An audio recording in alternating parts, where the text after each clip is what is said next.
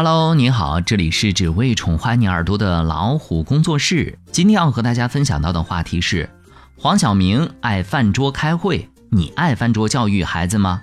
明式思维养娃也不行。最近你看中餐厅了吗？是否被黄晓明的举动给刷屏了呢？其实很多人在质疑哈，这个明式思维的时候，是否有想过这个场景和孩子吃饭时有些像呢？你家是不是也实行过？饭桌教育呢？假如中餐厅开到了你家，畅想一下，父母和孩子的对话将会是怎么样的呢？妈妈说：“这次考试考了多少分？”女儿说：“考得不好，我不想去参加舞蹈班了，补课就已经很累了。我觉得。”妈妈说：“都要参加，哪个都不能落下。我不要你觉得，我要我觉得。”可是我真的不喜欢舞蹈，我也很认真的练了，还是不喜欢。哼，你好倔强哦。妈妈，可不可以听我的？我说了算，这个事情不需要讨论。忙碌了一天，本来幸福美好的用餐时光，就这样被妈妈的明示思维给打断了。在综艺节目《中餐厅》中，黄晓明的表现引起很大的热议。他特别喜欢在吃饭的时候给员工开会，还在会上批评人。网友总结了明式思维，它主要由几个句式构成。首先，第一，我不要你觉得，我要我觉得。第二，你好倔强。第三，听我的，我说了算，这个事情不需要讨论。第四，好吧，都是我的错。其实，在现实生活中，也有很多父母喜欢在餐桌上教育人，而且他们的做法很多都和明史思维如出一辙。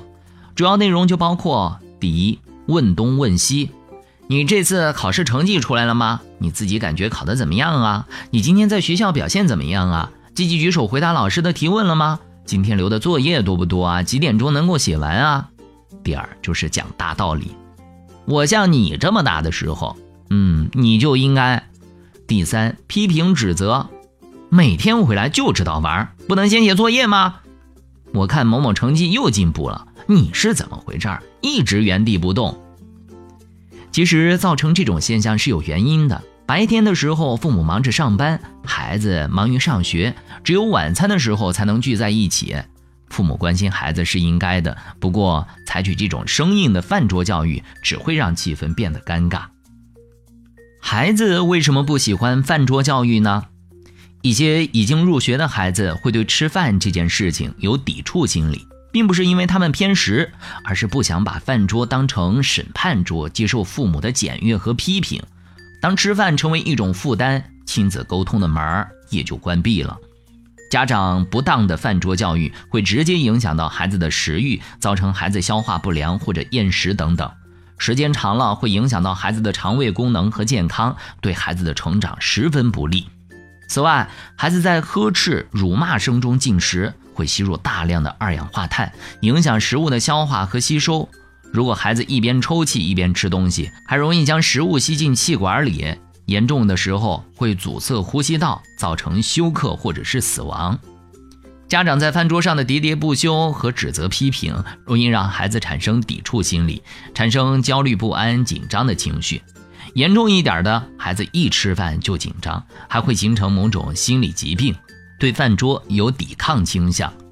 据统计，有七成以上的孩子表示，在餐桌上受到关于考分的质问、关于消费的清算、关于同学关系的追查等等。本该是亲子沟通非常愉悦的用餐时间，结果变成了障碍。父母和孩子彼此心里都有提防和心结。有的孩子会忍气吞声吃完这顿饭，心里憋着火，感到很委屈；有的孩子一边吃一边和父母顶嘴，大动肝火，食而不知味；还有的干脆推掉饭碗，饿着肚子去上学，或者把自己关在房间里。一家人的聚餐不欢而散，父母哀叹。孩子遭罪，所以很多孩子都会对这种所谓的饭桌教育说 no。用餐时间应该是父母了解孩子的一扇窗，教育孩子首先不要输在饭桌上哦，并不是说在用餐的时候父母不能和孩子说话。利用好用餐时间，其实你可以很好的了解自己的孩子，比如如果孩子心情很好，用餐的时候会主动过来，并积极的帮助爸妈摆放碗筷等。藏不住秘密的孩子还会赶紧和父母分享自己心中的喜悦。相反，如果孩子心情不好，可能吃饭的时候就垂头丧气，或者你喊了很多遍他才来就餐，无精打采的。这时候家长就要从侧面了解一下孩子，看是否在学校遇到了心烦事儿，或者是解决不了的难题。通过孩子的饮食，也可以看出孩子的喜好。从食量上看，孩子的胃口好不好，进而推断他的健康状况以及身体需求，据此做出改进和调整，让孩子吃得更香，长得更壮。而孩子在用餐的一些细节，也可以推断他的性格特点。比如，有的孩子十分热情，喜欢张罗着给他人夹菜添饭等。看孩子是否有教养，能够遵守基本的餐桌礼仪等等。其实家长多用点心，很多事情不用问也能够观察出来，还不会让孩子感到难堪和心烦。那饭桌教育是一个伪命题，聊好就好呗。都说父母是最好的老师，这个餐桌也是最好的课桌，家是最出色的学校。被称为年轻女性的妈妈导师蒋佩蓉认为。家庭的餐桌不该只是一个填饱肚子的地方，它更应该是一个滋润灵魂的地方，一个传递价值观的地方，一个学习尊重与谦让的地方，一个表达爱的地方。其实，所谓的饭桌教育是个伪命题，与其将其作为是一个教育问题，不如说如何在饭桌上和孩子聊好天儿，这样表达更容易被孩子所接受，也更轻松一些。那么，家长要怎么做呢？第一，不谈学习，远离负能量。学习成绩一向是父母和孩子最为焦虑的事情，在吃饭的时候就不要碰这个话题了，除非孩子取得了进步，想主动分享。不要对孩子在饭桌上大加责备，用餐应该是快乐的时光，而不是压抑的岁月。此外，家长也要注意，不要将自己工作上的负面情绪带到餐桌上。比如在吃饭的时候说自己的领导有多么的不公，单位有多少烦心事儿等等等等。饭桌不是回收不好心情的垃圾桶，不要把它当树洞。第二，分享快乐，学会倾听。